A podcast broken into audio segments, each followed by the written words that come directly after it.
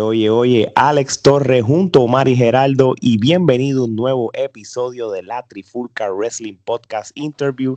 Y este episodio es dedicado a uno de los talentos jóvenes de la lucha libre chilena y donde es parte de la empresa Max Lucha Libre, donde ha sido tres veces campeón violento directamente de Santa Cruz, Chile, el gran Diego Plaza. Soy Diego, bienvenido. Hola, muchachos, ¿cómo están?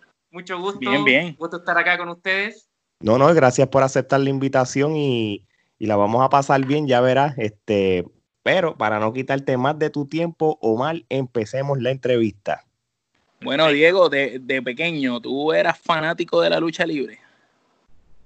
Sí, o sea, yo la verdad que me, me hice fanático. Bueno, acá hicieron una introducción, les, les agradezco por lo de joven luchador, que en realidad me veo joven, no soy tan joven, tengo 32.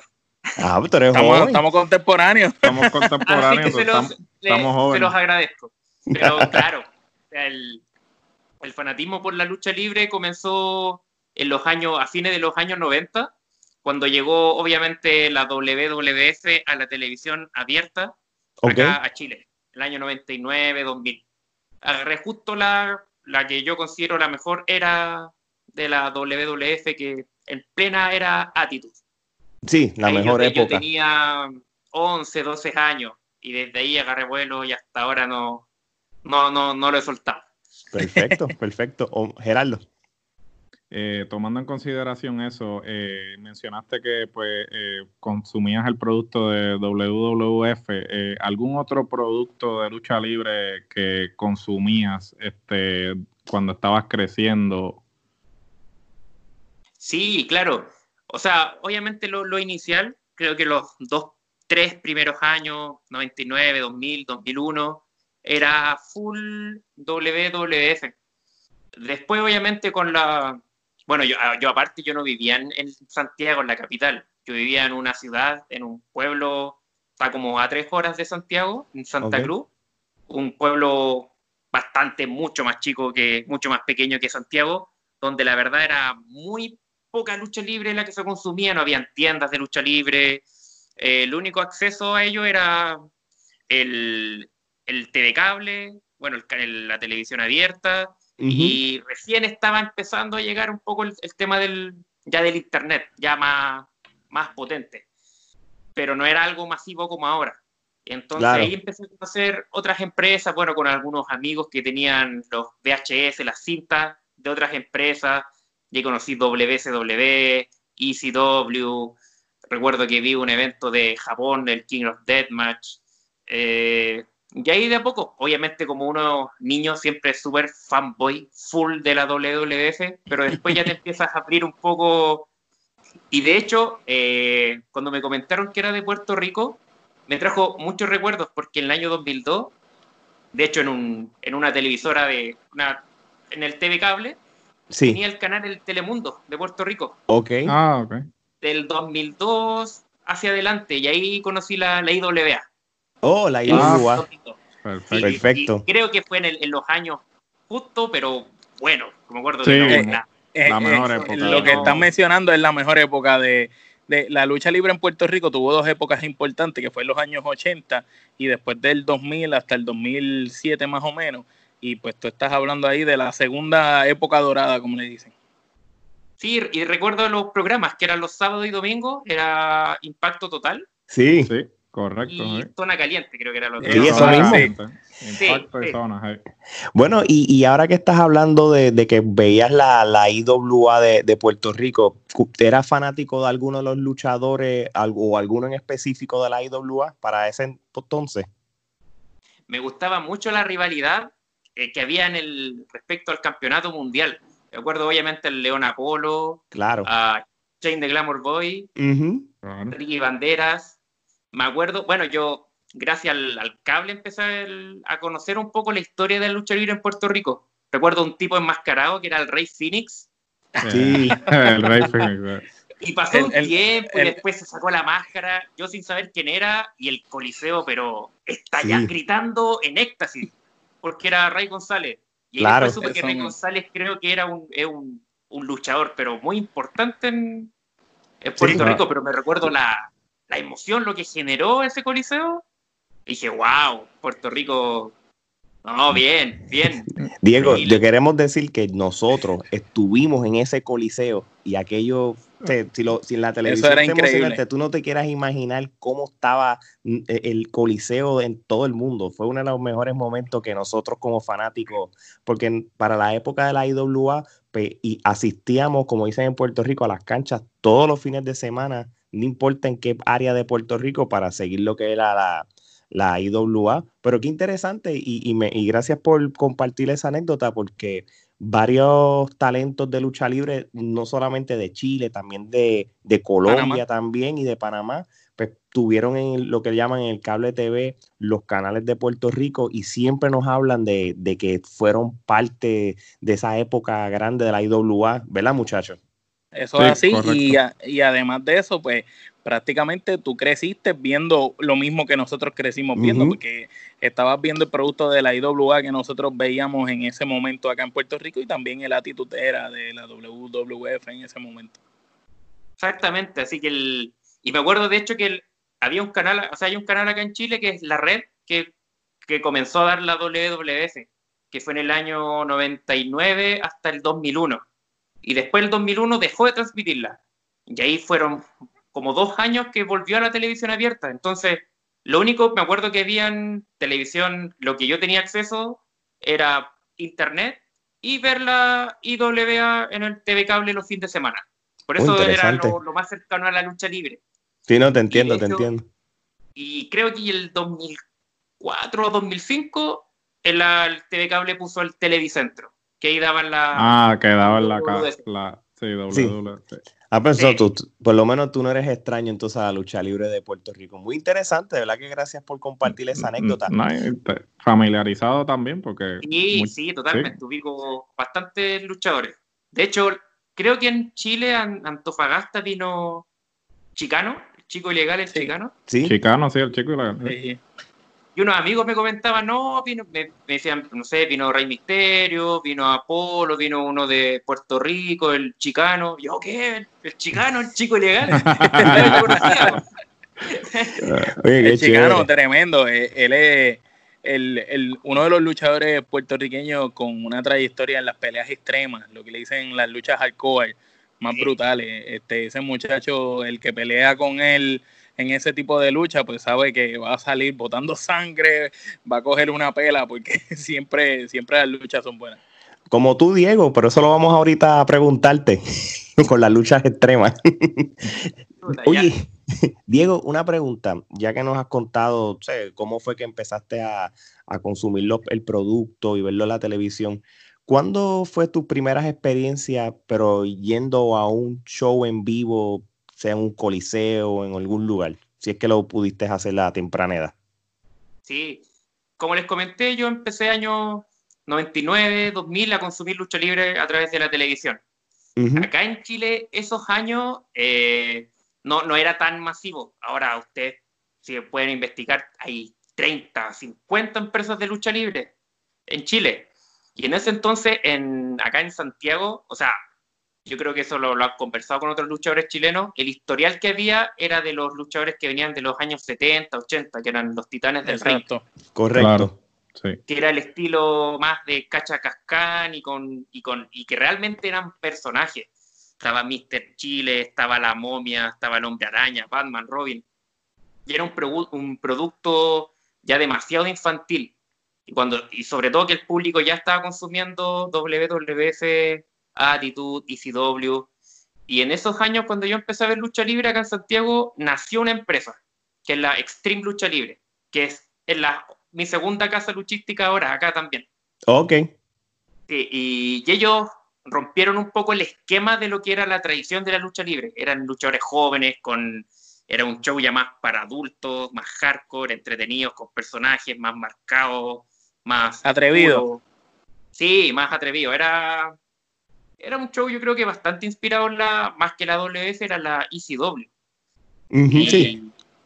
Pero de hecho yo conocí a Extreme por un reportaje que dieron en, la televisión, como un programa de, reportaje.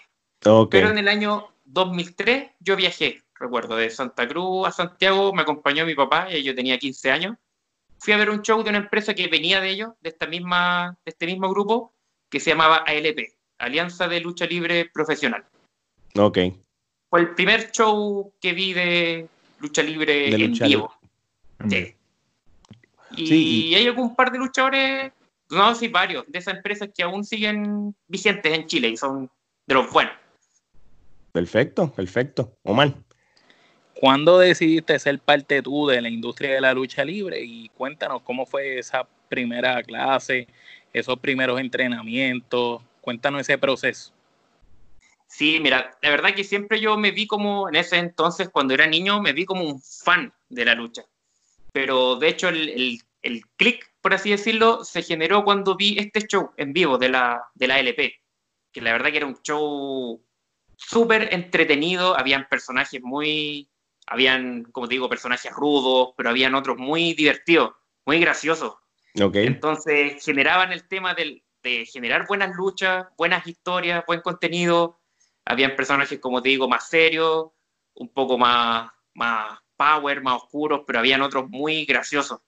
Entonces era como la mezcla perfecta de un, un show de lucha libre. O sea, y lo que he visto hasta ahora, o sea, mi, mi punto de vista es que la lucha libre para mí es un show para ir a entretenerse, ir a pasarlo bien, ir a disfrutar.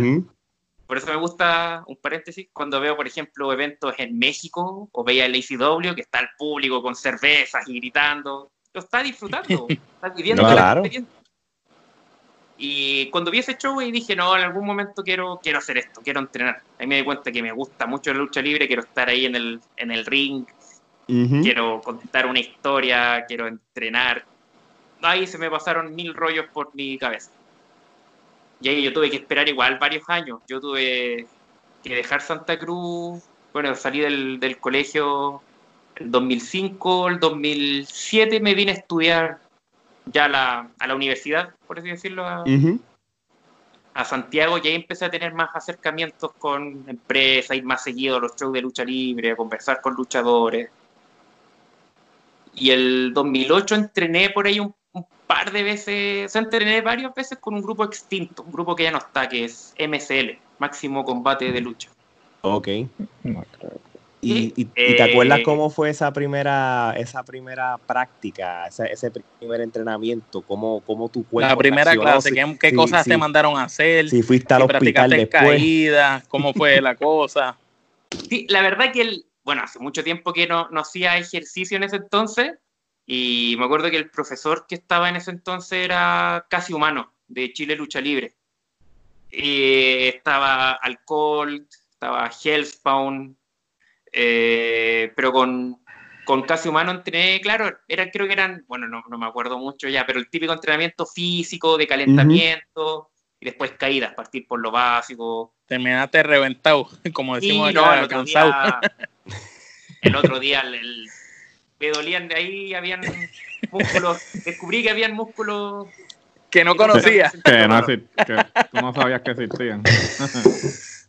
Pero entretenido. Y ahí aparte de la experiencia del, entrenar como tal, la parte física, uno empieza a conocer ya, empieza a compartir con luchadores, empieza ya a ver la parte teórica también. Entonces, todos esos años acá en, la verdad que esos años en Santiago, igual las empresas de lucha eran un poco inestables. Pero fue ya cuando fijo empecé a entrenar full ya y de ahí no paré, fue el 2013, que yo ya me había titulado, había terminado mi carrera y ahí empecé a entrenar en la escuela de Max Lucha Libre, que es donde hasta donde estoy actualmente. Eh, esa, es tu, es tu casa. Sí, sí. Ellos, y ellos están en Rancagua, que es una ciudad que queda relativamente cerca, podríamos decir, de Santa Cruz. Yo viajaba todos los jueves a entrenar para allá. De Santa Cruz a Rancagua era una hora y media de viaje, una hora y media de ida después de vuelta. No, ok. Porque ya me acuerdo que lo único que quería era luchar y dije, no, ya, me puse como un, una meta, dije, aunque tenga que viajar toda la semana, pegarme esos viajes largos, no importa, igual. Y siento que valió la pena, Eran, iba todos los jueves, ese año 2013, todos los jueves iba, iba a entrenar ahí con, con los muchachos, que ahora, bueno, mm. ahora somos amigos, somos... No, claro, claro. Familia, familia. Geraldo. ¿Con quién te encuentras eh, entrenando actualmente? Mira, actualmente, bueno, antes que ocurriera la, pandemia, la verdad, porque estamos encerrados desde el... Yo estoy acá, yo vivo en la comuna en Santiago, en Santiago Centro, entonces estoy en cuarentena desde marzo. Claro. sí. Pero ahí hasta, el último, hasta en el último tiempo estaba entrenando con, en el Yeyos Doyo. Con Guanchulo, Alejandro Sáez, Satara. No, son, oye, son buenos maestros. Sí, sí, sí. buenísimo, buenísimo. Con Guanchulo he estado los, he estado los dos últimos años. El 2017 cuando inició Cinco Luchas Clandestinos. Bueno, primero partió el 2017, la escuela la tenía Alejandro Sáez. No, que yo ingresé a entrenar de inmediato con él. Yo me acuerdo que hicieron una especie de tryout en un parque acá en Santiago, en un parque bien grande, bien conocido, donde hicieron la selección. Ahí quedé y estuve todo el segundo semestre del 2017. O sea, perdón. No, Sí, 2017, con, con Alejandro Saez. Y, después el 2018 lo tomó Guanchulo, tomó el Yeyo Zoyo. ¿Y qué consideras que aprendiste de ellos que tú no habías aprendido antes? Eh, la verdad que el, tema de la parte física, el entrenamiento japonés, tipo de, entrenar. El strong style. De, entrenar el tema del cardio. Temas, pero increíble el, entrenamiento duro, agotador, cansador, pero siento que sirvió, sirvió tanto porque ahora actualmente, bueno, la verdad que igual yo no soy muy fanático de la lucha actual a diferencia de los principios de los 2000, 90, pero ahora actualmente la, lucha libre es muy física de, de cardio. Sí, más, más atlético. Ellos le enseñan, sí, súper bien, le enseñar a vender también, a cómo trabajar para el público. Bueno, que es igual lo he aprendido con ellos y con otros profesores que he tenido en, en mi carrera de lucha. No, claro, es un package, como tú estás diciendo. Ahora mismo, pues, los luchadores han evolucionado. Este, hay, un, como está diciendo Geraldo, este, son, los luchadores son más atléticos, pero en el caso que tú estabas mencionando, también está la parte de tú como luchador de, venderte hacia el público. O sea, aquí estamos hablando de lo que serían las promos, de saber cómo expresarte. Es todo eso. O sea que es importante que ahora mismo todos los luchadores o talentos pues tengan ese package de todo un poco. Y eso es algo que tanto Gerardo y Omar lo habla mucho. O Omar específicamente con, las promos, con las promos.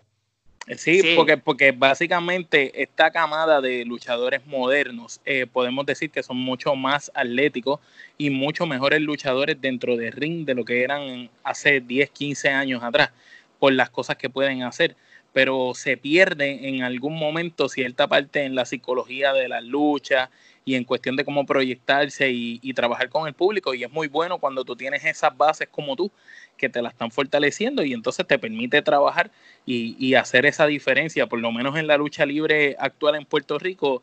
Eso es una de las críticas mías personales. Eh, que hay mucho talento que lucha súper bien y que tú te sientas a ver una lucha de ellos y te va a encantar pero si tú nunca los has visto luchar, cuando tú ves la promo de ellos, no hay nada que te motive a ir a, esa cartelera o ese evento. Claro, y de hecho, por ejemplo, el, año pasado creo que fue el aniversario de, de Raw, y recuerdo, bueno, que vi el show, pero al final sale Stone Cold y solamente da una promo y, y, tú te, y solamente con la promo te llama la atención. Y, da una promo, se bebe seis cervezas y tú, Exactamente, y tú puedes, cualquier persona puede estar haciendo zapping sin conocer nada de lucha, pero lo puede ver solamente él y puede decir, ah, este es el tipo, este el, el pro, este el, este el number one. solamente con escucharlo hablar, con lo que proyecta, con lo que transmite, con, con la seguridad que dice las cosas. Y créeme que, que, se sintió electrizante, electrizante porque yo, yo estuve en, en, el evento del Raw Homecoming, que es el que estaba hablando, salió Ric Flair todo bien. Salió Hulk Hogan, todo bien. Pero cuando salió los vidrios de la canción de Stone Cold, el feeling fue otra cosa allí, como usted dijo, dio un par de promos, la cerveza y se acabó todo y, realmente eso mismo, lo vendió sin luchar porque ya él está retirado también. Gerardo, te iba a decir algo, disculpe. Y de, hecho la promo ni siquiera fue una promo ruda de que te no, voy a matar el trasero, fue fuimos con Rick Flair al casino, después con Hulk Hogan comimos sushi, después fuimos a, pasarlo bien, entonces era como, wow, eh, entonces yo creo que para, por lo menos para mí personalmente, eso es lo que es lucha libre, tú ves a Stone Cold y solamente con escucharlo hablar, quieres comprarte una polera de él, o quieres ver el programa por él, o quieres pagar la entrada por él. No, así mismo es. Y creo que eso se, es lo que se ha perdido por eso yo, de hecho, consumo muy poca lucha libre, igual veo, sí, siempre estoy, estoy enterado, pero trato de ver, cuando quiero ver luchas, veo antiguas. Ah, sí, verdad. Toda la empresa, sí. Eso está muy bien, eso está muy bien. Gerardo, ¿te ibas a decir algo? No, no, definitivamente que el enfoque ha cambiado en términos de lo que antes se enfatizaba, que era más bien el trabajo, el trabajar el personaje, el, el trabajar un gimmick y pues eh, atraer al público así. ¿Sabes? Que como Omar y, yo hemos dicho anteriormente, ¿sabes? no restándole mérito a los luchadores actuales, al contrario, atléticamente son muy buenos pero cuando en lo que respecta a vender, a, crear esa expectativa en, el público, en la audiencia, pues eh, carecen, ¿no? Y hasta cierto punto, pues el desarrollo del personaje es, es vital precisamente para obtener esa reacción que al sol de hoy, Stone Cold estando retirado por tanto tiempo, todavía puede obtener esa reacción en el público. O sea, así así de, bueno es su personaje, que todavía causa una reacción en el público sin tener que hacer una movida. Y que la gente prefiere verlo a él dos minutos que ver una lucha de los dos talentos más importantes que tenga la compañía en ese momento. Exactamente. Así, mismo es. Eso, eso, es lo que me llamó la atención, porque estaba, hoy descargué estos días unos capítulos de Ross SmackDown del año 2000, y el show giraba en torno a la, a la roca del campeonato mundial, pero siempre las estrellas eran ellas, no tenían que recurrir a estrellas del pasado o los luchadores part-time, como se llaman ahora, eran siempre ellos, siempre era el mismo roster.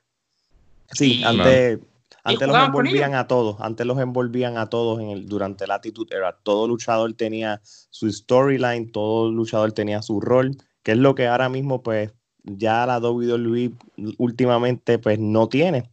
Pero vamos a ver, a ver si en un futuro cercano, lo dudo, pero tenemos esperanza. Oye, Diego, te iba a preguntar, ahora que tú nos estabas contando de, tus primeros entrenamientos y, con quién está entrenando, llévanos a través del tiempo y cuéntanos, ¿cuándo fue, cómo fue tu primera lucha que tú tuviste? esa, ese debut tuyo, que imagino que fue con Max Lucha Libre, ¿cómo, cómo fue esa primera lucha? Fue el 31 de mayo del 2014. Ok. Sí, yo como les comenté, estuve todo el, todo el año 2013 en la escuela de Max y mis profesores eran Sebastián Joestar y Agresor. Y ya en mayo del, bueno, en, recuerdo que en diciembre, porque yo entré con una compañera, ya en diciembre dimos como una lucha de tryout, por así exhibición, decirlo. exhibición. Sí, pero en, mayo hicimos el debut oficial. De hecho, con mi compañera que es Iliria, que estuvimos en el mismo año en la escuela, hicimos el debut en, en Tag Team. Ok. Contra, contra otras dos parejas. Ok. Ya éramos nosotros presentados como los, los alumnos nuevos, titulados de la escuela, recién salidos del dojo. Ok. Contra algunos, bueno, uno de ellos era nuestro profesor, que era, el, que era un tema de un, un, torneo, desafío de héroes, que se llama ya, que hacen en Max todos los años. Obviamente éramos los nuevitos, así que no, no ganamos, pero el corazón, la lucha de boot, recuerdo, estaba corazón así, full, los nervios y todo. ¿Y el público? ¿cómo, el, el, público estaba dando algún tipo de reacción hacia ustedes? Por lo menos en esa lucha que te acuerdes. Sí, sí. De hecho, bueno, me acuerdo igual que en ese show en particular no, no era tanta gente, ¿eh? me acuerdo, pero sí pudimos generar, recuerdo que por lo mismo eh, traté de generar el primer gimmick que tuve, eh, era como del, efectivamente era del, del, niño que venía a cumplir el sueño de luchar. Ok. Mm, okay. Era como un niño que era como inocente, era como agradecido, era ultra face. De hecho, mi tema de entrada era uno de One Direction. wow. Entonces entraba yo súper emocionado, súper contento y agradecido, saludaba al árbitro, saludaba a los niños que están en el público, a la gente. Eh, entonces quise engancharme de eso, cosa que cuando me tocara luchar con algún tipo, un heel, un rudo, él me golpeaba, me golpeaba, yo sufría, sufría, sufría, sufría y le trataba de transmitir eso al público. De, transmitir el sufrimiento, que por favor no le golpeen a este niño que viene a cumplir el sueño. Entonces estuve todo ese año trabajando, ese era mi, mi, gimmick, mi puesta en escena. Exacto, y tu, storyline también. Sí, yo creo, yo sentí que funcionó bien, funcionó súper bien, porque era algo mm. distinto. En, Max habían muchos, la mayoría de los luchadores eran rudos. Allá los chicos igual son muy fanáticos del, del puro resu, del Japanese style. Eh, entonces quise marcarme un poco la diferencia de, de los personajes que se interpretaban allá también. Ok, claro. Omar. Hablando de, de, ese comienzo, ¿verdad? De Max Lucha Libre y lo que estás diciendo de que para ese momento los luchadores eran un poco más, este, así, golpeaban más recio, les gustaba esa lucha un poco más ruda, tu personaje era un poco más bueno, más técnico.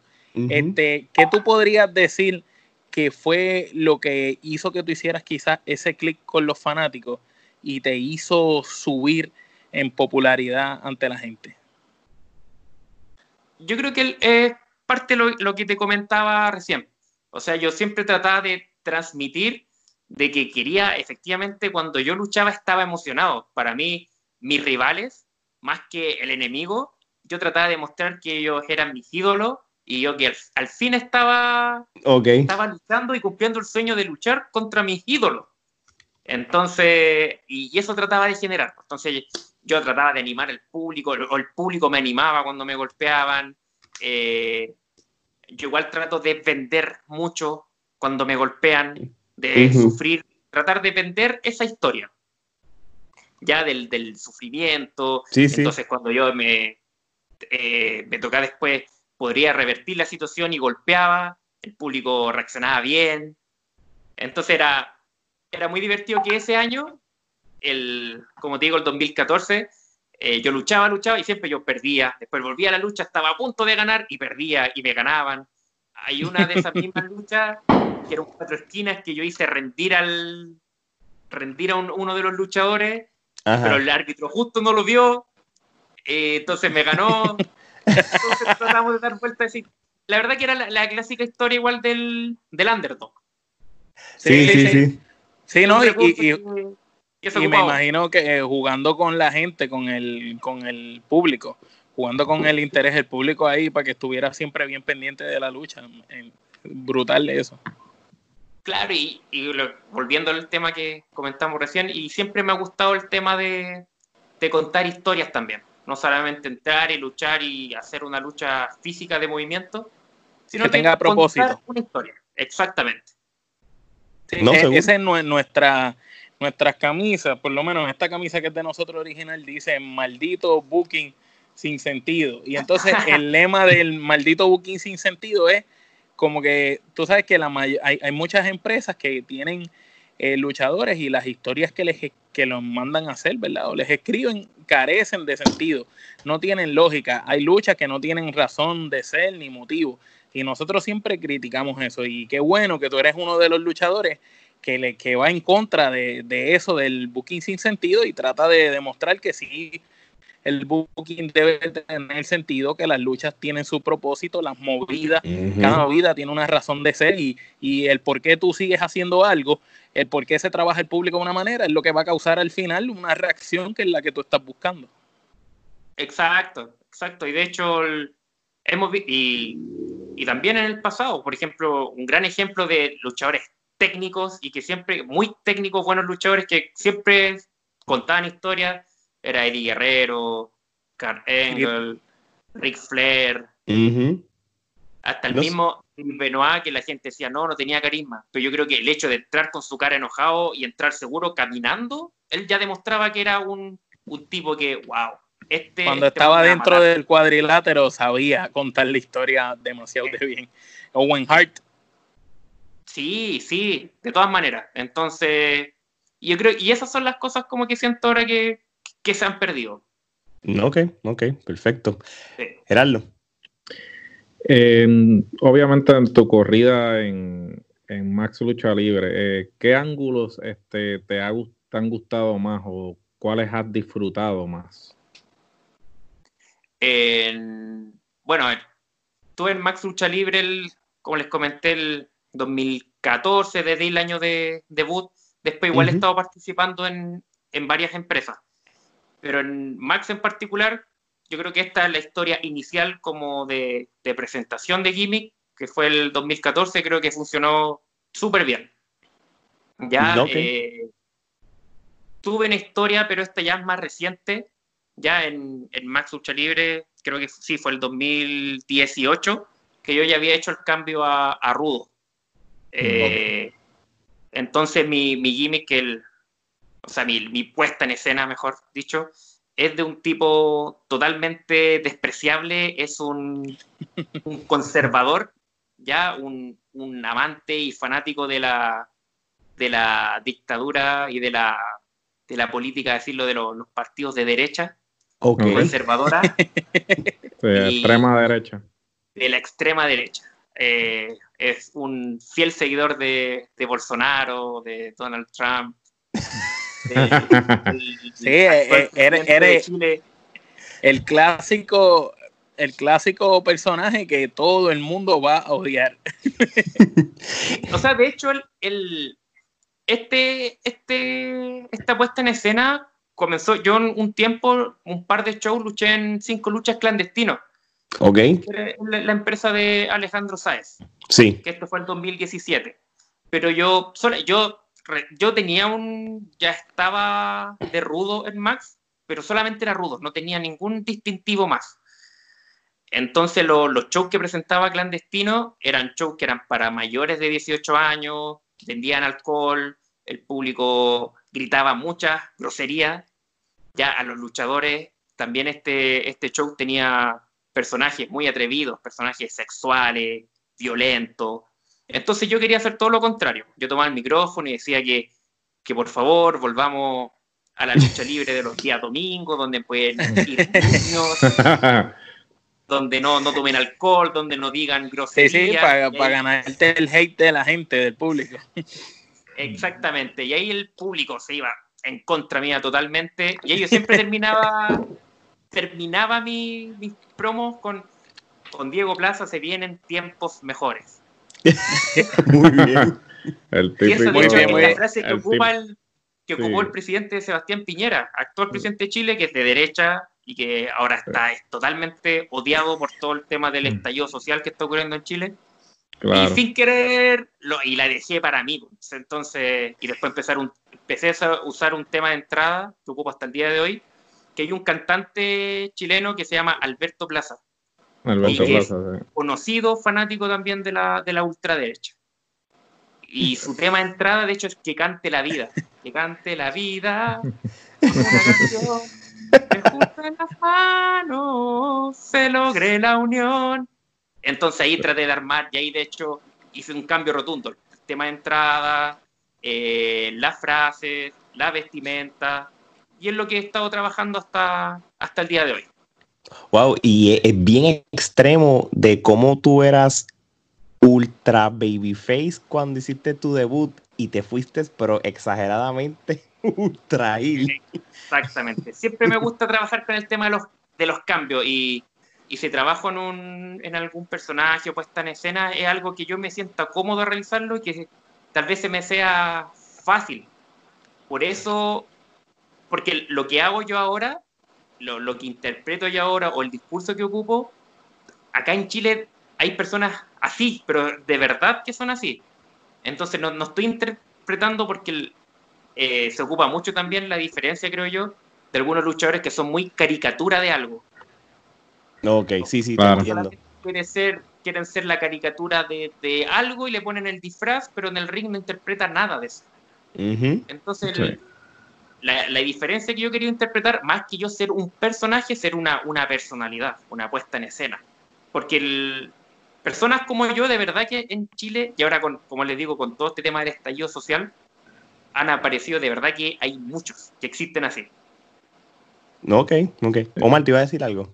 Sí, eh, te quería preguntar, el público eh, chileno, eh, ¿cómo, ¿cómo, es? Este, ¿cómo, si nos fueras a describir, para nosotros entender, eh, pues para que tengas una idea, el público en Puerto Rico es similar a lo que tuviste en el video que comentabas de la IWA, es un público que si le gusta lo que está viendo, está eufórico, si no le gusta, te insultan, te tiran con basura, dicen cuánta madre. Este, es un público que si lo que está viendo lo aburre, te lo dicen, dicen, mira, es una porquería, bájalo, bájalo. ¿Y, cómo es el público chileno?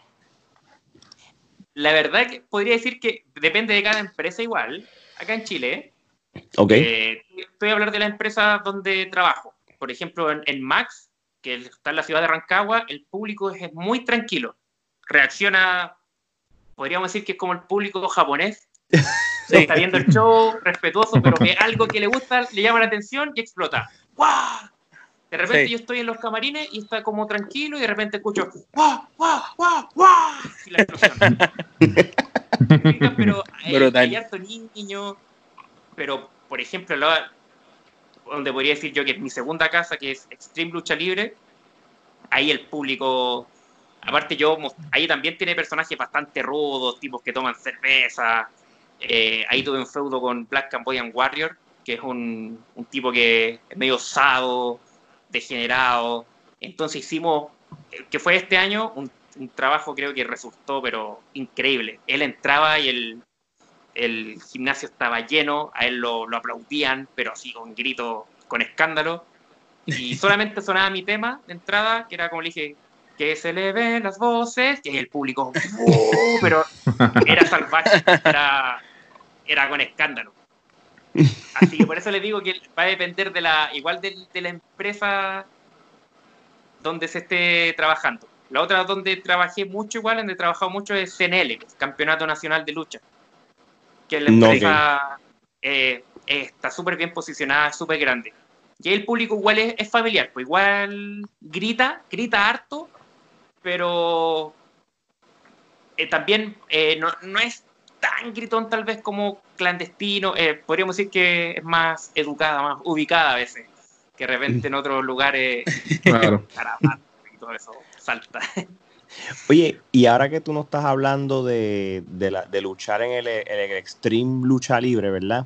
Este, es la lucha que tú tuviste con, es Black Cambodian Warrior, ¿verdad? BCW. Sí, sí. Eh, eso fue, una lucha por el campeonato Sodoma. Eh, parece que era con, lo que, con las investigaciones que estábamos haciendo, parece que era una lucha bien esperada entre ustedes dos, ¿verdad? Sí. Lo que pasa es que, bueno, yo en, Extreme debuté el, año pasado, de hecho. En septiembre del, año pasado. Y, recuerdo que justo en octubre, en octubre, claro, el 19 de octubre iba a haber un, un evento que era, eh, de hecho iba a ser una triple amenaza en un principio, que era Black Cambodian Warrior defendiendo su campeonato Sodoma ante Perfecto Bundy y yo, que era, iba a ser una triple amenaza. Ok. Pero justo el viernes anterior fue el, estallido social, la explosión social, o como digo yo, el, estallido delictual, que ahí todo el público me quiere matar. Eh, entonces todos los shows se suspendieron como por un mes, poco más de un mes.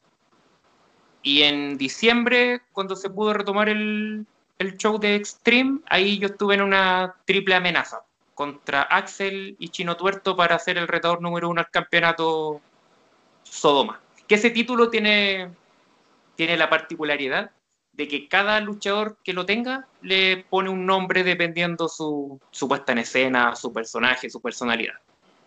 Mm, ok. Interesante. Gerardo. Ha sido tres veces campeón violento de Max Lucha Libre y en uno de esos reinados eh, retuviste el campeonato por ocho meses. Háblanos de esas corridas y empezando por la primera vez que ganaste el campeonato. Sí, la primera vez, eh, bueno, el, campeonato estaba vacante y luché con Guanchulo. Fue la primera vez que gané el campeonato. Que fue uno de tus maestros, ¿verdad? Sí, sí. De hecho, en ese entonces ¿Cómo se sintió luchar con uno de tus maestros? También. sí, fue, fue. De verdad que lo sentí complicado. Yo me sentía súper. Me sentía muy. Igual presionado. Uno siempre quiere rendir, obviamente, mejor aún con un, con un maestro. Entonces, la verdad, como, la verdad de las cosas, como que no, no disfruté 100% la lucha. Me sentía muy impresionado y sentía que aún llevaba poco tiempo retomando el entrenamiento a full, entonces sentí como que no lo, no lo disfruté bien. Ok. Ya, pero. Y aparte fue un reinado. Aparte, esa, esa noche, esa tarde que gané el campeonato, eh, fue la anécdota de que más encima gané el campeonato, pero el cinturón, algo pasó que se había extraviado. Nadie sabía dónde estaba el cinturón. Entonces yo gané, pero sin el campeonato. Eh, oh, recuerdo que, esa noche también, claro, eh, que esa misma tarde una compañera, eh, Nikki, tuvo una lesión súper complicada en su, en su pie, en su tobillo creo que fue. Una fractura, pero complicada. Entonces aparte estaba todo el mundo pendiente de ella. Entonces como que yo salí del camarín y fue como, cree, cree. y no estaba campeonato, nadie me dijo nada. Y me acuerdo que solamente Dylan, mi amigo Dylan, me dijo, buena, weón, al fin ganaste. Sería lo único. Eh, la, anécdota de la tarde. Pero el, y ese, ese, reinado duró, duró poquito igual. Creo que Guanchulo el mes siguiente o a los dos meses me, me ganó el título. Pero el segundo reinado, que fue en, desde marzo, sí, lo gané en marzo del 2019 hasta diciembre del 2019. Que es esa lucha fue contra Hellspawn. Hellspawn, ok. No sé si lo ubican, pero creo que él estaba luchando, él estaba luchando en Puerto Rico también. Yo estaba viendo este cuando estaba haciendo el research, yo no estoy seguro, no, no me no estoy seguro si lo he visto en Puerto Rico, por lo menos yo, porque estoy hablando en la Florida, pero sí lo he visto también luchando en otros países latinoamericanos. él, ha estado activo en diferentes empresas, diferentes países, pero voy a hacer el research y para estar seguro entonces. Este... Sí, sí creo que estuvo en, en Wrestling Superstar.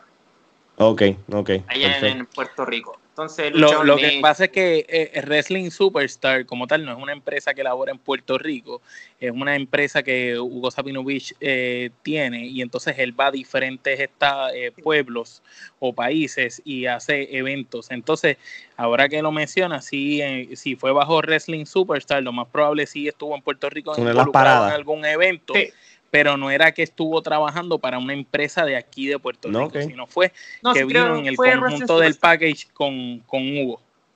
Sí, sí, sí, fue, fue por, por, esa marca. Entonces, claro, para mí era también un reto súper grande. Él es súper buen luchador. Eh, aparte del, del, lado técnico que él tiene, eh, también es medio enfermo de la cabeza, así que le gustan las luchas bien violentas. En México tenía salvaje, salvaje. Sí, unos, unos deathmatch ahí, viste unos videos de él luchando. Claro, tenía unas luchas medias brutales. Y esa lucha, sí, a pesar de que fue bien violenta, o sea, yo nunca había, creo que fue la primera, había tenido luchas hardcore, pero más hardcore, softcore, podríamos decir. Pero, pero esta estuvo, sí, esta estuvo brutal. Hubieron suplex arriba de escaleras, vieron alambres de púo, vieron tachuelas, eh, la, silla. Tú como luchador, ¿es lo más que a ti te gusta eh, hacer eh, las luchas? ¿Te gusta más las luchas hardcore más que una lucha tradicional? La verdad es que no, no es lo que más, no es lo que más me gusta. Sí me gusta que de repente en una cartelera haya, haya una lucha hardcore, pero o o al finalizar una rivalidad. Una lucha sin descalificación. Claro. Como una lucha callejera, pero. Debe ser como la cherry encima del pastel. Exactamente. De repente acá en Chile veía muchas carteleras, algunos shows, que de repente a raíz de nada era una lucha hardcore, una lucha, como te digo, sin descalificación, a raíz de nada, sin una historia detrás. Entonces, Exacto. claro, cuando está bien construida la historia, me gustan las luchas, ahí sí, hardcore. Como por ejemplo lo hacía la, la ACW o la, o la WF, eh, WF, perdón, en su tiempo, cuando ya terminaba el feudo y era la lucha callejera, o la No Holds Barred match. Sí, sí, sí, sí. Pero no, la verdad que no soy fan, fan, sobre todo, por ejemplo, el ultraviolento, igual lo veo, así de repente veo y digo, oh, oh my god. Pero, pero no, no, no es, no es mi estilo, la verdad. Igual lo he hecho varias veces y sí, las veces que lo he hecho, a pesar del dolor, he disfrutado, que se vive esa adrenalina. Pero no es algo que haría siempre. ¿no? Ok. O mal. Eh, ahorita comentaste sobre cinco luchas clandestinos. Este, háblanos de tu experiencia allí. Cuéntanos cómo fue para ti. Sí, la verdad es que estuve súper poco. Habré estado unos cuatro shows, que fue el año inicial. Y de hecho estuve ahí en esos shows porque en ese entonces yo entrenaba con, con XL, con Alejandro Sáez. Que él muchas veces me, o sea, la, él las veces que estuve ahí porque él, él me invitó a participar. Y sí, lo, lo pasé, lo pasé súper bien. O sea, como te digo, y aproveché de jugar ahí porque él llevaba mucho tiempo solamente luchando en Max. Ujú. Entonces salí un poco de la zona de confort y para enfrentarme a un público salvaje. Entonces ahí jugué mis cartas, lo que les comenté recién, aprovechando de mostrar este, esta nueva puesta en escena, este nuevo personaje. Por eso, los, por eso siempre lo recuerdo así bien con cariño. Eso, aunque fueron poquitas luchas, las recuerdo con, con cariño, por, por, ese, por esos temas en particular. No, ok. Muy bien. Y cinco luchas clandestinos, este, de, con, de las entrevistas que le hemos hecho a otros compatriotas, este, es una empresa que está haciendo mucho ruido en Chile, ¿verdad? ¿Qué, tiene cinco luchas clandestinos que, se diferencia de, otras empresas en Chile en estos momentos? Yo creo que ellos supieron, cuando comenzó esta, empresa, eh, supieron entregarle, eh, supieron dar lo que ninguna otra empresa estaba dando en ese entonces. Primero que todo, ellos volvieron a hacer, fueron después de, de muchos años en ser la primera empresa en hacer shows semanales. No, ok. Ellos hacían shows todos los viernes. Todos los viernes en el mismo lugar vendían una cantidad limitada de entradas. Ellos vendían público eh, la entrada a solamente a mayores de 18 años, a mayores de edad. Entonces el público ahí iba, iba a pasarlo bien. Pues imagínate que era un día viernes, el, las personas salían de su trabajo, de su oficina, y qué mejor que ir a ver lucha libre, más encima podéis tomar una cerveza, pa gritar, pasarlo bien. Eh, sumado que ahí los luchadores tenían libertad, como no habían niños, no habían familia, tenían libertad de gritar, de decir lo que quisieran. Ujú. Claro. Y, Sí, prá- prácticamente esa empresa llenó unos vacíos que existían en la lucha libre allá y, y fue lo que los hizo capitalizar. sí, y eso, yo, y creo que eso en particular fue lo que hizo consolidarlo. No, Interesante. no, y, y sumado a que tienen un, un roster de muy buenos luchadores, o sea, partiendo por el mismo XL, Guanchulo, eh, Satara. Entonces tiene, tiene un, un equipo de, de luchadores, eh, por lo menos el que empezó, que a mí me, me gustaba mucho, que era, era muy variado. Sí, sí. Interesante. De verdad que gracias por, por esa información. Gerardo. ¿Cuáles son tus metas a corto y largo plazo? La verdad, una de mis metas que quería realizar este año, que la fucking coronavirus no se pudo, eh, quería, quería salir a entrenar a- afuera, pues, quería ir a entrenar y a luchar afuera. Mi meta era ir, quería ir a, a Nueva York este año.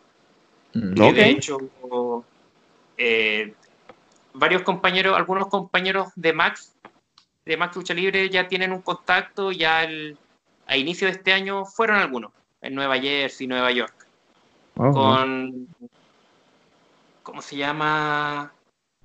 Oh, se me eh, Damian, de, eh, Damian es, puerto, es que es puertorriqueño. Da- Damian Priest, sí, que ahora es este, está en NXT, este, con, le cambiaron el, eh, eh, No, no, no, no Damian Priest, no, No, no uh, se me olvidó el nombre, pero era, su apellido es, es, es un profesor eh, americano, Puerto Rico americano y que tiene una escuela en, en Nueva York. La verdad es que yo no lo ubico, o sea, mm. igual si hubiese podido llegar allá era con, sido por el contacto de ellos. Si o sea, era una meta, si es que se pudiera. Eh, entonces, bueno, esperamos que se te dé. Creo que era Damian Adams. Damian Adams. O Samuel, Sam Adams. Yo, sé, yo, yo, creo que ya yo creo que tengo una idea de quién puede ser.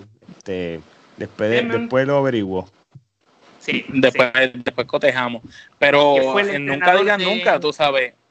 La pandemia apareció y te detuvo, pero el hecho que te haya detenido no significa que tan pronto se vaya la pandemia puedas continuar y ojalá y se te dé y sigue para adelante, porque todo lo que tú puedas seguir aprendiendo en diferentes lugares es mucho mejor para ti. Exacto, exactamente. Entonces, bueno, ese, ese era mi, mi, una de las metas de este año. Sí, Damian Adams. Es. No, ok, ok. Sí, él, es... El, de, de Robbie E, de Diona Purrazo.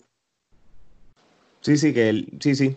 Sí, que, que, que, que él ya le ha entrenado este, luchadores. Este, Buenos luchadores con experiencia, sí. Él ahora mismo, él, se llama, su, él, él, sí, él, es de raíces puertorriqueñas. Él, él, se llama este, Damien Adams, allá para, para allá para el norte de New Jersey, Nueva York. estaba haciendo aquí el research mientras para asegurarme. Este, Oye, ahora te vamos a hacer varias preguntas, más bien tú como fanático de la lucha libre. Este, ahora mismo en estos momentos, ¿cuáles son los, por lo menos, si me, por lo menos me puedes mencionar, ¿cuáles son los mejores cinco luchadores chilenos en la actualidad ahora mismo? A tu entender. Tu opinión, exacto, tu opinión. No tienes que. Y no, está, no tienen que estar en orden, como tú quieras. XL Alejandro Sáez. Guanchulo. Eh, Sebastián Joestar eh, siempre los tengo ellos tres. Eh, como, como, como seguro. Eh, límite, cuarto, hay Taylor Wolf, cinco. Muy bien, muy bien. Y, de límite también Taylor Wolf nos había mencionado también de él, de que era uno. Y de Guanchulo también. Y también sé que aprendiendo nosotros puertorriqueños de, la cultura, de ya, ya, hemos, muchos de los nombres que han mencionado, pues también, pues, entonces pues es, una constante, así que muy buena lista. Omar. Y entonces, ya que nos dijiste al comienzo de la entrevista que seguías lo que era la lucha libre de Estados Unidos y de otras partes del mundo, pues danos tus cinco mejores luchadores de todos los tiempos a nivel mundial o global o de Estados Unidos, como tú los quieras decir. Ya. Number one, Ric Flair. Ok. Eddie Guerrero. Chris Jericho. Shawn Michaels. Y Stone Cold de Steve Austin. Muy buena, lista. Gerardo. ¿Cuál sería eh, tu dream match o lucha de ensueño o si tienes más de una? contra Ric Flair.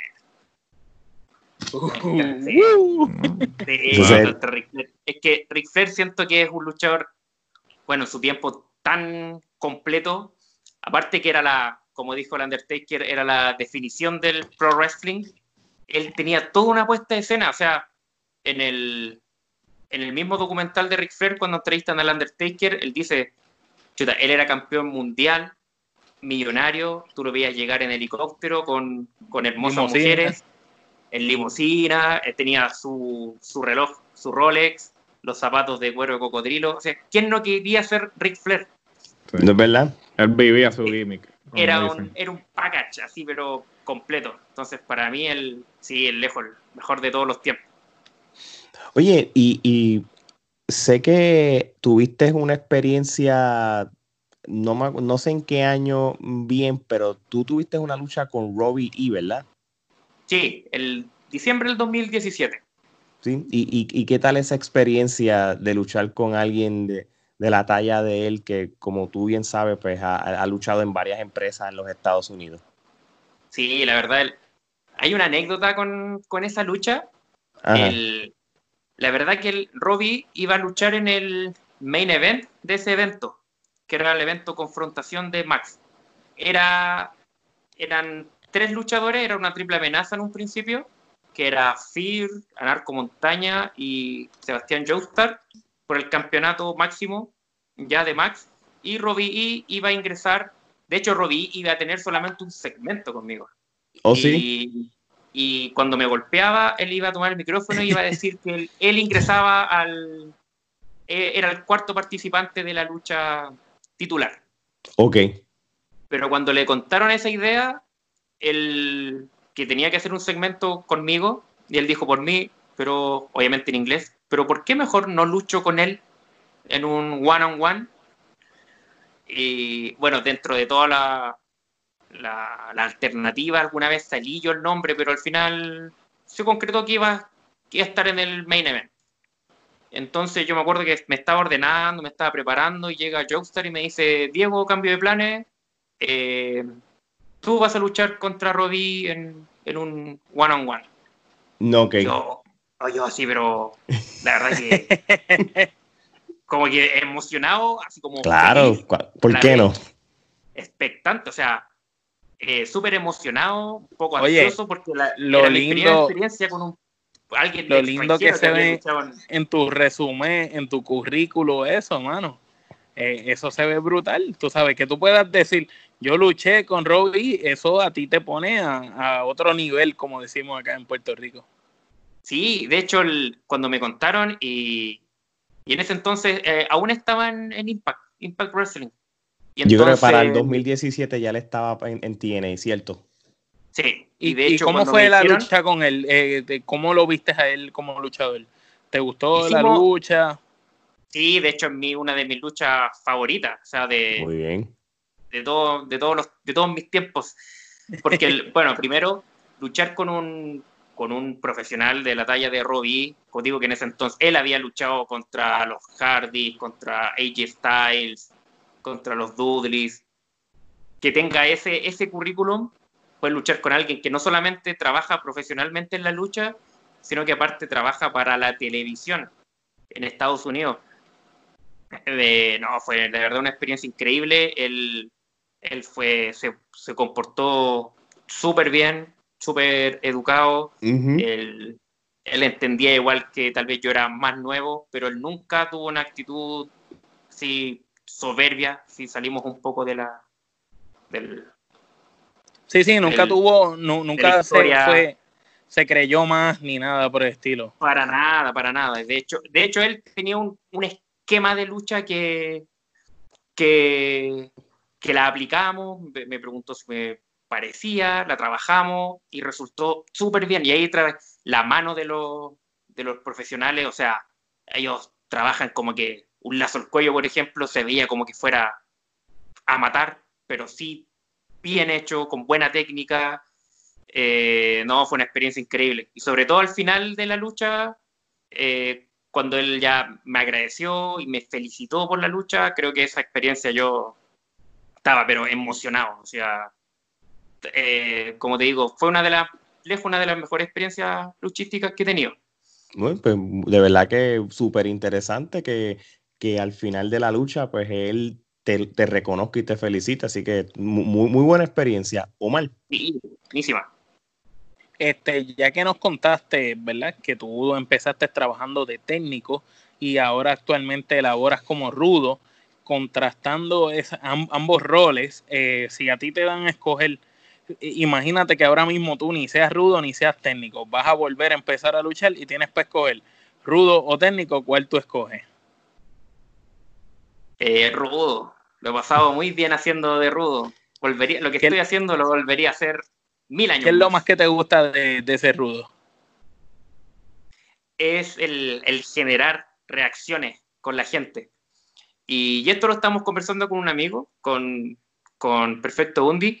Y claro, hay muchos luchadores tal vez que generan aplausos. Y el cual encontramos que generar aplausos es distinto a generar reacciones, emociones.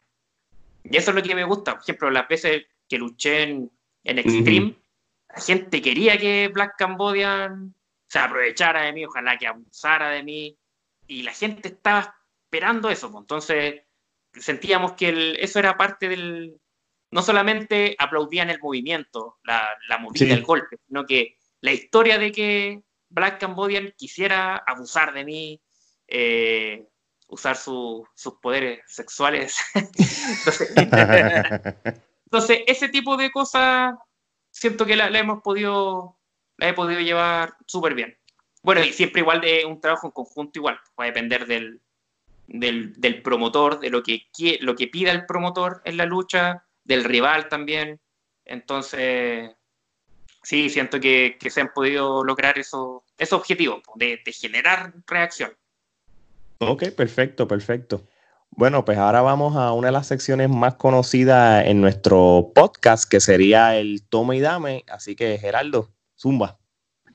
Pues eh, no sé si estás familiarizado con la sección, si has tenido la oportunidad de ver otras entrevistas, pero el toma y dame consiste en que te voy a decir una serie de nombres y tú me vas a decir la primera palabra que te venga a la mente sobre esa persona. Si no tienes nada que decir, puedes decir paso, no hay ningún problema. Perfecto. Ping-pong le decimos acá en Chile. El ping-pong, básicamente, sí, es lo, es lo mismo. Sí. Pues perfecto, comenzamos. Tiffany. Luchadoraza. Billy Roca. Violento. Skelter. Chistoso. Hellspawn. Brígido. BCW. No entendí. Es el Black eh, eh BCW, disculpa, la, la... Asqueroso. Rick Alex Santos. Amigo. Perfecto Bondi. Amigo. Matt Corbis. Asco. Robbie E. Luchadorazo. Cinco luchas clandestino. Empresa. Extreme Club Lucha Libre. Empresasa. Max Lucha Libre. Casa. Chulo. Profesor. Alejandro Sáez. Maestro. Taylor Wolf. Capo. Y para culminar, Diego Plaza. Conservador. Muy bien. Muy, bien. Me gustó, me gustó. Sabes que te felicitamos. Eres el primero que hace el toma y dame con una palabra fielmente. De verdad que te felicitamos de todo, porque mira, que siempre decimos, no, es una palabra, y, siempre dicen, no, con una no puedo, pues, y uno, pues, está, bien, no importa, pero eres el primero que lo logra hacer como Dios manda. iba a decir tiempos mejores pero te acordé que era una, así que. ah, vete, te, acordaste, te acordaste, esa es buena. Oye, Diego, este, para ir culminando, cuando tu carrera culmine, este, ¿cómo tú quisieras que fuera recordado? O sea, ¿cómo tú quisieras que fuera tu legado? Eh, la, verdad me, la verdad que igual me he hecho esta pregunta, así cuando cuando, cuando esté viejo y tal vez la lucha libre en Chile ya hayan ya empresas consolidadas, eh, no sé, me imagino estén trabajando con empresas de afuera o estén en la televisión, eh, cuando mi hijo esté grande, eh, pienso, claro, algunos, siempre los fanáticos de lucha libre van a saber que en algún momento existió tal vez algún Diego Plaza, otro luchador. me gustaría que me recordaran como una influencia tal vez en la, en la creación de, de, personajes, en la puesta en escena, en la, en la venta de en la venta del, de la personalidad que tú estás vendiendo. Ok. trata, poder ser un, referente con eso. La verdad. Sé que en luchadores técnicamente hay muchos que son, como te digo, el triple de bueno de lo que, del mucho mejores que yo, mucho, mucho. Eso no, no, no lo niego. Eh, es verdad. Pero sí me gustaría poder aportar en, en los temas que hemos estado conversando durante este... En el gimmick, en los personajes. Exactamente, en poder, en poder ayudar, poder ser un aporte en, en ese tema que siento que es lo que está faltando ahora último en la, en la lucha libre en general. Perfecto. Omar. ¿Qué consejo tú le das a todo aquel que desea ser luchador, pero que le tiene miedo al fracaso, que dice esto es demasiado de difícil y se quiere quitar? La verdad, la verdad que siempre, el, o sea, el primer consejo que le daría al... De hecho, la otra vez, esta, pregunta también me la hicieron en, un, en otro podcast. Creo que lo, que lo principal es que la persona que quiere aprender y de verdad le gusta la lucha libre, lo primero es buscar un, un buen profesor, un profesor que sepa que le va a enseñar bien, que, que lo va a cuidar, le va a enseñar bien, eh, que tal vez no lo va a lastimar en el sentido de mala intención, me refiero. Que obviamente independiente de los entrenamientos uno termine totalmente molido y adolorido, pero eso es parte del trabajo. Pero alguien que sepa que tú vas a aprender y te va a enseñar bien, que tú busques a un maestro. Por ejemplo, acá, como te digo, acá en Chile tenemos el Jeyos Doyo, está el Max Doyo con Agresor, con Joestar, está la escuela de Extreme con Perfecto Bundy. Ah, bueno, yo nunca he entrenado con Taylor Wolf, pero también he visto que es muy buen profesor, también he visto que entrena a niños más pequeños. Entonces, esas son cosas que, que dan confianza. Entonces, buscar un, un profesor que tú sepas que está calificado para enseñar y que también tenga una trayectoria.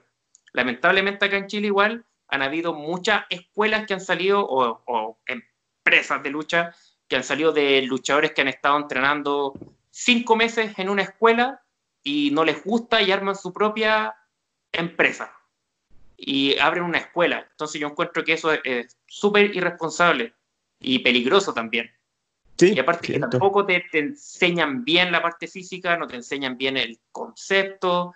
Entonces, encuentro que eso es una muy mala práctica. Entonces, por eso le digo, como consejo principal es buscar, buscar la trayectoria, es buscar un, de verdad un profesor o un maestro que sepas que te va a enseñar bien, independiente, sea exigente, eh, tú termines tal vez cansado, molido en los entrenamientos, pero sabes que lo estás haciendo bien. Muy bien, muy bien. Aprender como debe de ser, así es, esa es la clave. Eh, si tú aprendes, el que lo que fácil viene, fácil se va. Y a veces hay gente que con tal de salir del paso, quieren aprender cualquier cosa a lo loco. Este, y si tú aprendes las cosas a lo loco, a la larga, cuando tengas que de verdad ejecutarlo bien, si no tienes las bases necesarias, vas a fracasar. Exactamente. Sí. Bueno, perfecto.